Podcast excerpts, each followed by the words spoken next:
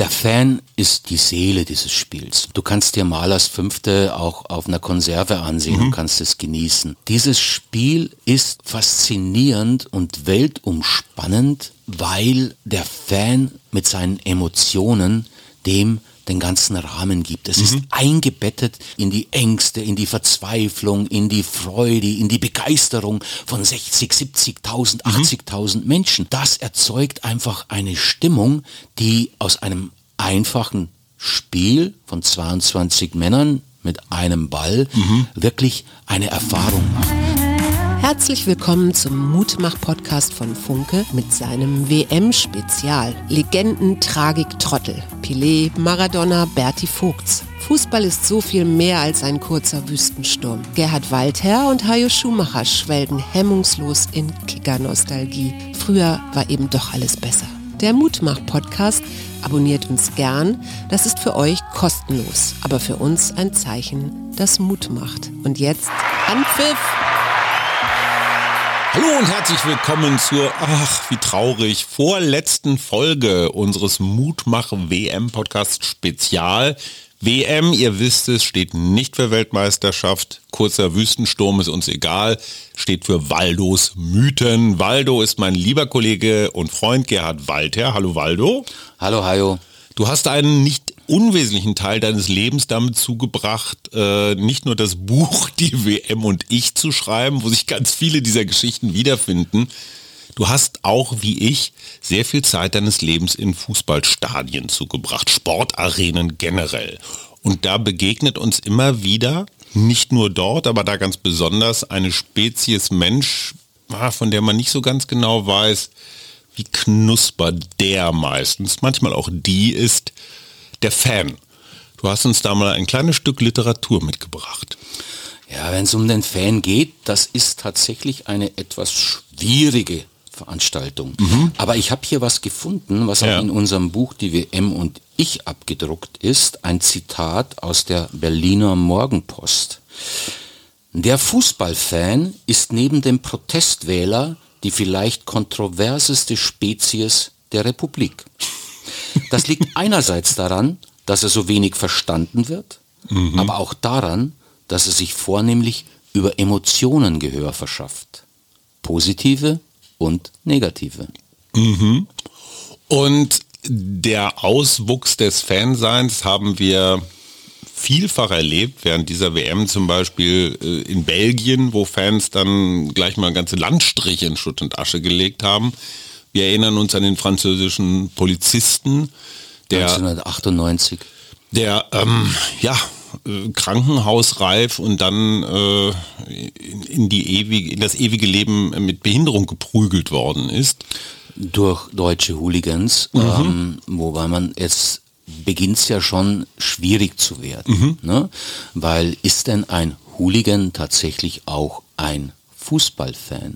Wenn du den Hooligan fragst, wird er sagen, ja. Maren Urner, die Neurowissenschaftlerin ist, die sagt, die menschliche Natur ist so dermaßen auf den Zusammenhalt, auf das Zusammensein in einer Gruppe geeicht, gepolt und zwar ja aus der Steinzeit, weil alleine überleben war quasi unmöglich. Du musstest irgendwie immer Teil der Horde sein.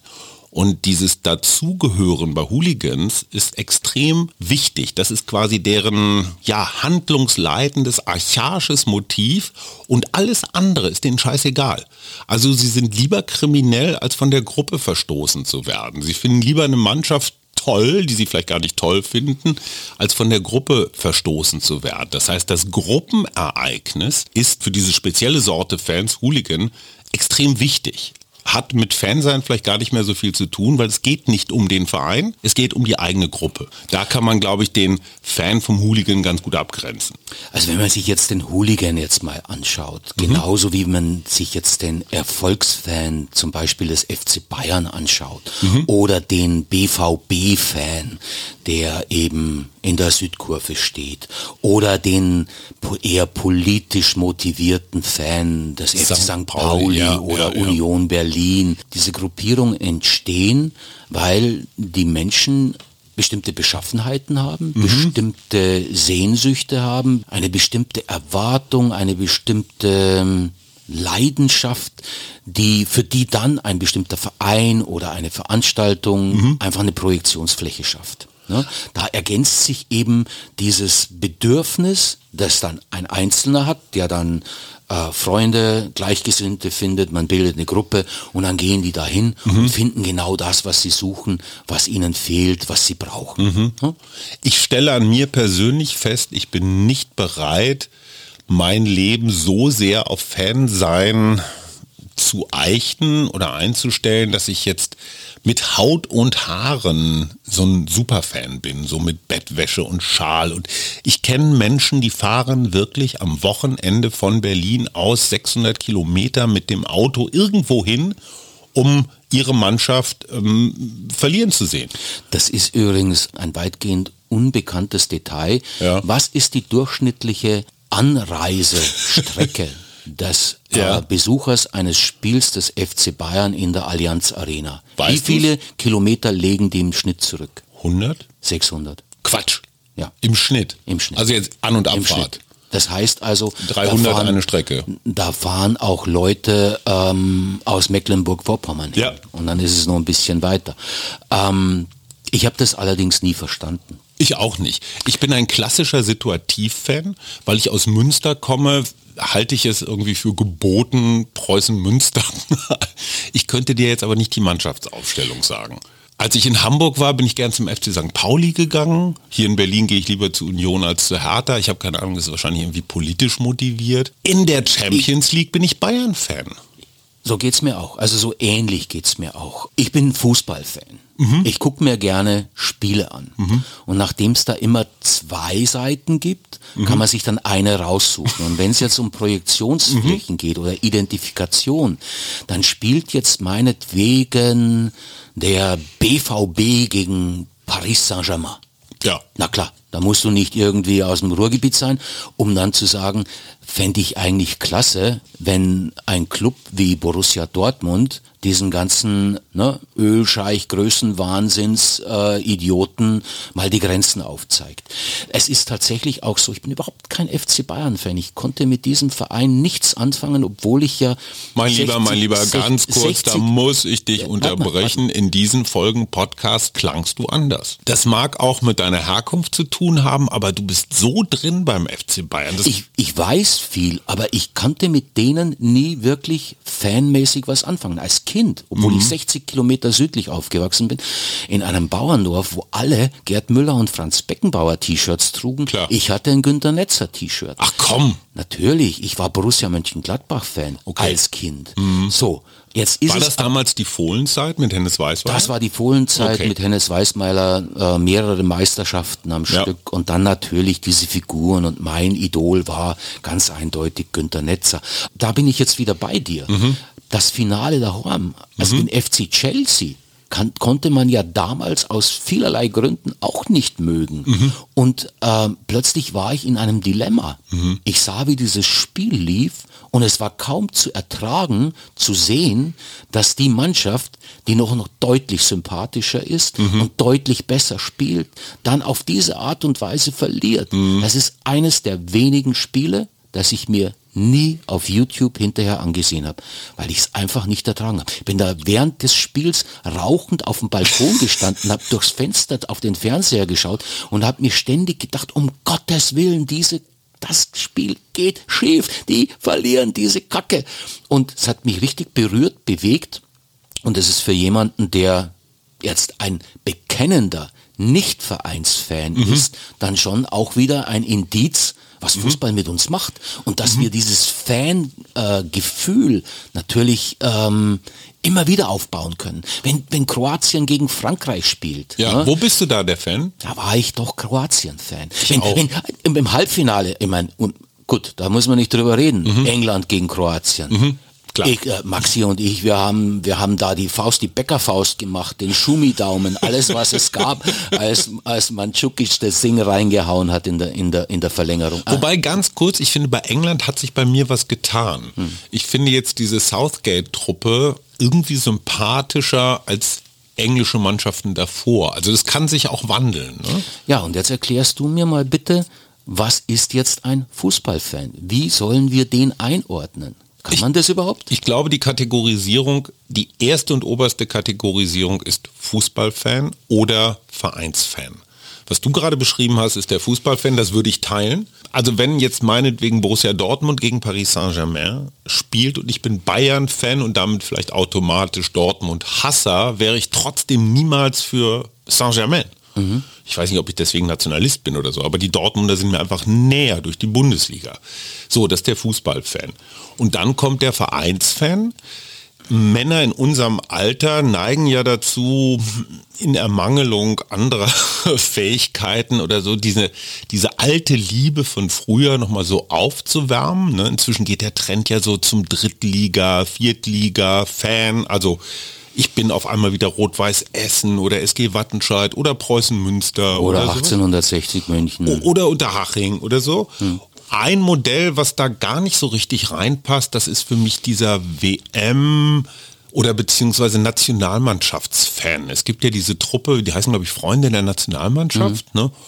Und die geben ein Heidengeld aus, also die fliegen der Mannschaft hinterher, die lungern dann da auch irgendwo immer ums Trainingsgelände rum und freuen sich ein Loch in Bauch, wenn dann irgendein Auswechselspieler mal so die Hand hebt und sagt, hey Waldo, nee, vielleicht kennen sie nicht mal deinen Namen, kauf ich mir so Prominenzen. Nee, das da kaufst ich, du dir Glamour. Das? das hat auch eine nationalistische Konnotation. Wer sowas macht, hat seine Gründe. Ähm, und zu viel und wir Geld. können ein bisschen spekulieren und ein bisschen viel Geld muss man auch haben. Und wenn man sich das jetzt in Katar angesehen hat, mhm.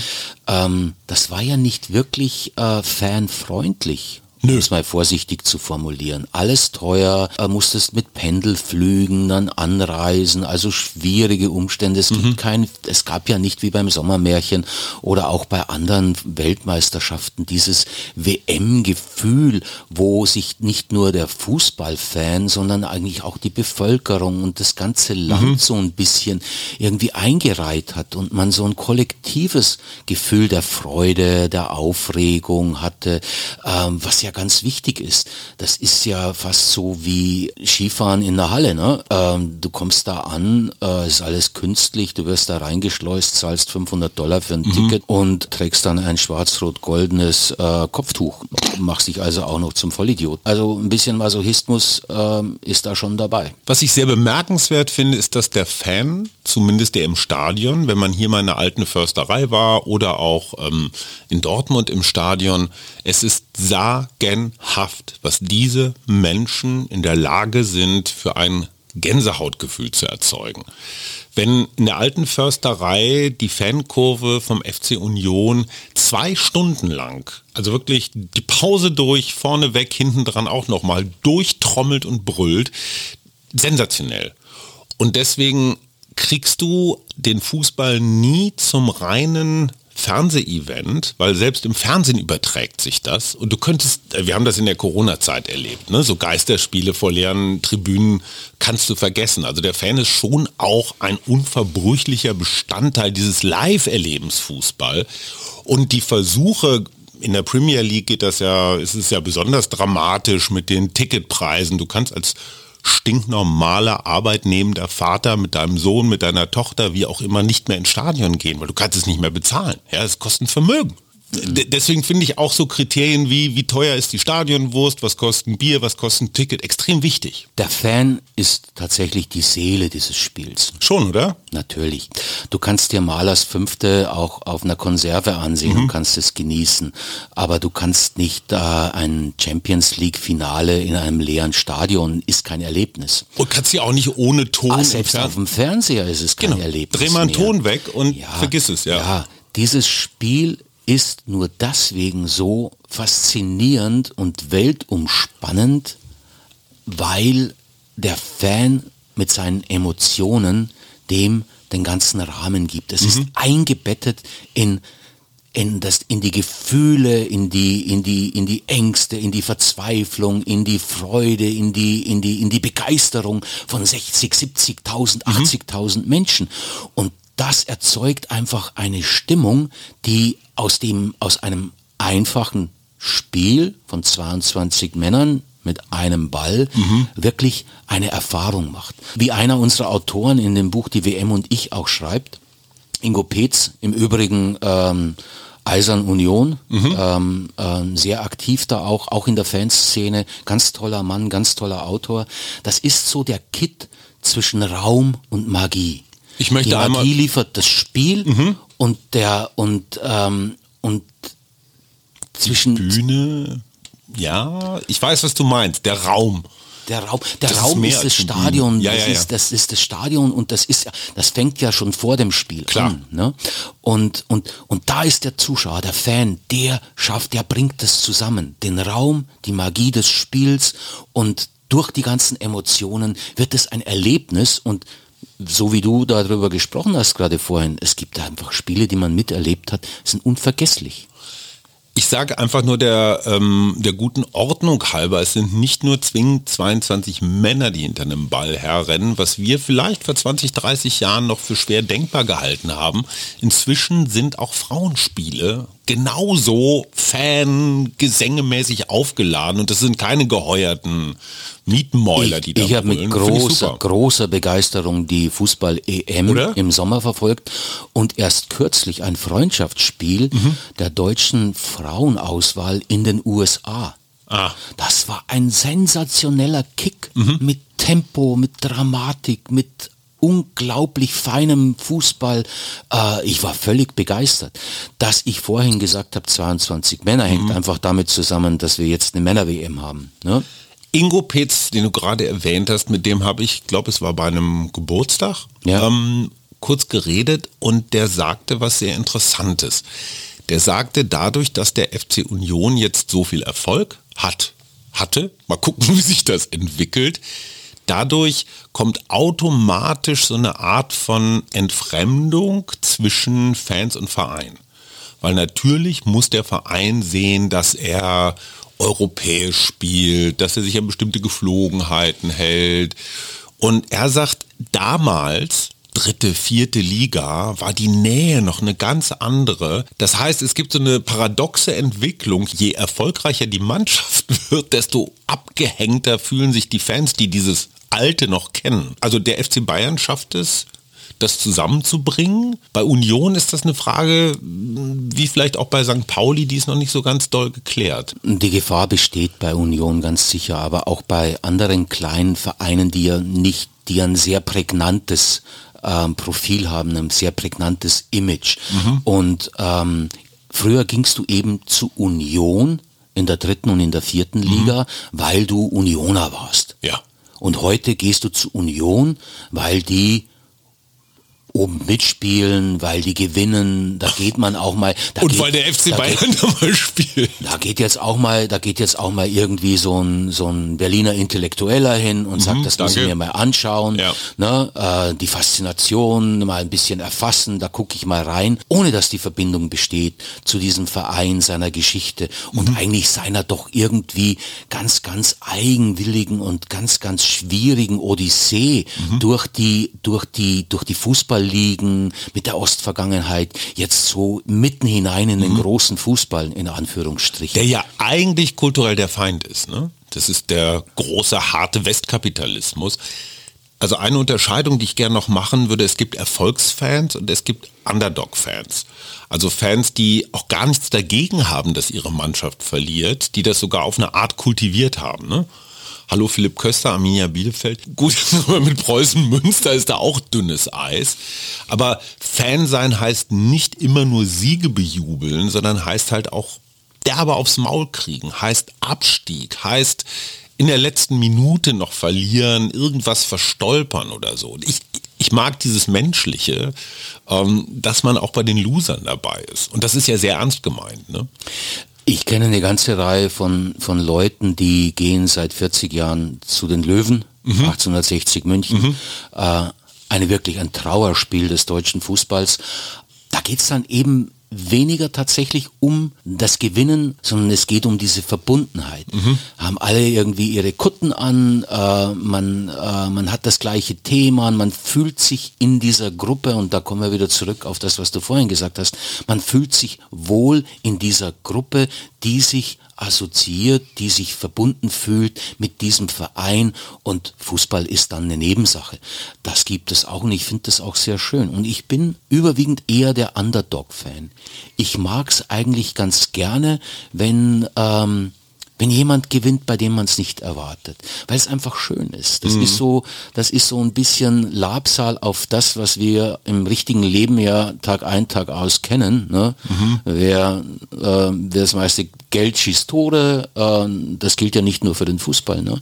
Äh, wer, wer, wer oben ist, hat recht. Solche Dinge ähm, dass da mal so, ein, so eine Dissonanz reinkommt, dass mal so ein Erlebnis reinkommt, das äh, einem so ein bisschen Hoffnung gibt, dass es nicht immer, dass die, dass das, das, äh, das Marmeladebrot nicht immer auf die falsche Seite fällt.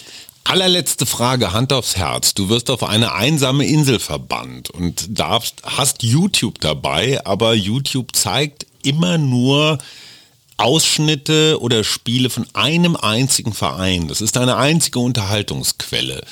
Für welchen Verein würdest du dich entscheiden? Wow. Boah. Können wir mal mit YouTube re reden? Können die nicht vielleicht... Ähm Nein, auf dieser Insel gibt es nur einen einzigen Verein. Nein, nein. Ich werde dafür wahrscheinlich getötet landesweit, aber ich würde tatsächlich den FC Bayern nehmen. Weil das für mich der Verein ist, auch wenn ich ihn ich habe so eine Hassliebe zu denen, aber da kenne ich die meisten Spieler, Trainer, da stand ich selber mal als Sportjournalist auf dem, auf dem Platz. Auch wenn mein Herz mir sagt Preußen Münster, aber mein Entertainment, ich würde sagen, gebt mir die Bayern. Dann äh, gucken wir zusammen FC Bayern auf der einsamen Insel. Dann ist es ja nicht mehr so einsam. Lieber Waldo, ganz herzlichen Dank. Bis zum nächsten Mal. Tschüss. Tschüss. Das war der Mutmach-Podcast von Funke. Jeden Montag, Mittwoch, Freitag ganz frisch. Unterstützt uns bei steady.fm, folgt uns auf Instagram oder hinterlasst gerne eine nette Bewertung. Wir hören uns.